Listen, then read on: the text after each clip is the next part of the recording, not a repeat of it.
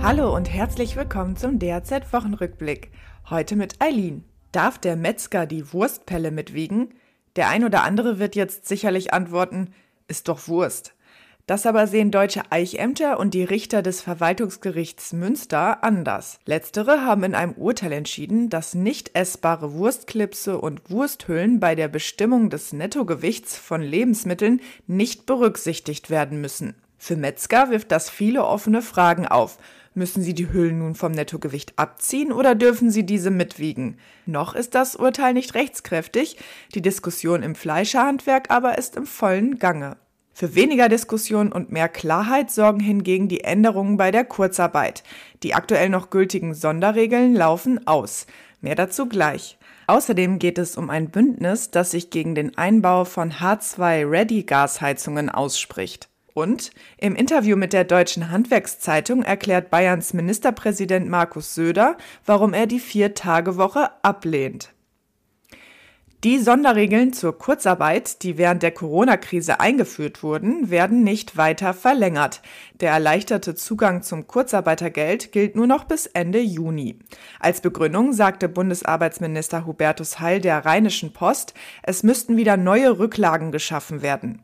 Außerdem habe Deutschland heute den höchsten Beschäftigungsstand, den die Bundesrepublik jemals hatte, trotz der Corona-Krise und des Kriegs in der Ukraine.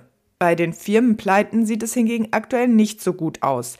Die deutschen Amtsgerichte meldeten im Februar rund 20 Prozent mehr Unternehmensinsolvenzen als im Vorjahresmonat. Die Zahl der Firmenpleiten legt bereits seit August 2022 kontinuierlich zu. Während der Corona-Krise hatten staatliche Hilfen sowie die teilweise ausgesetzte Insolvenzantragspflicht dafür gesorgt, dass die Firmenpleiten auf niedrigem Niveau blieben. Wasserstofffähige Gasheizungen sind eine Scheinlösung. Das sagt ein Bündnis von 16 Organisationen, bestehend aus Umweltschutzverbänden, Gewerkschaften und Fachverbänden. Sie fordern in einem Brief, das geplante Gebäudeenergiegesetz zu überarbeiten. In dem Schreiben heißt es, dass Wasserstoff ein knappes Gut bleibt und nur zu sehr hohen Preisen zur Verfügung stehen wird. Auch Norman Wegert hält nichts vom Einbau wasserstofffähiger Gasheizung.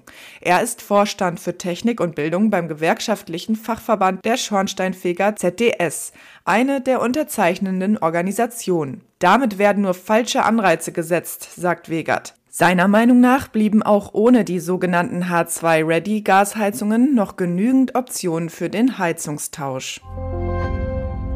Bayerns Ministerpräsident Markus Söder spricht sich gegen reduzierte Arbeitszeiten aus.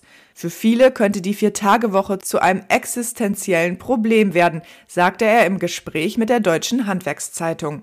Dabei verwies er auf das Handwerk, das mit seinem Können und Fleiß das beste Beispiel dafür sei, warum der bayerische Mittelstand international Maßstäbe setzt.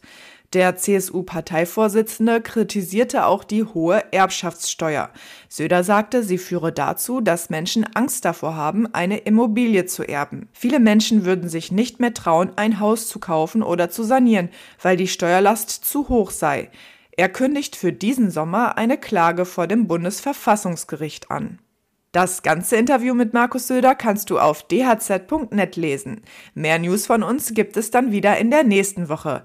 Bis dahin, alles Gute und bis bald.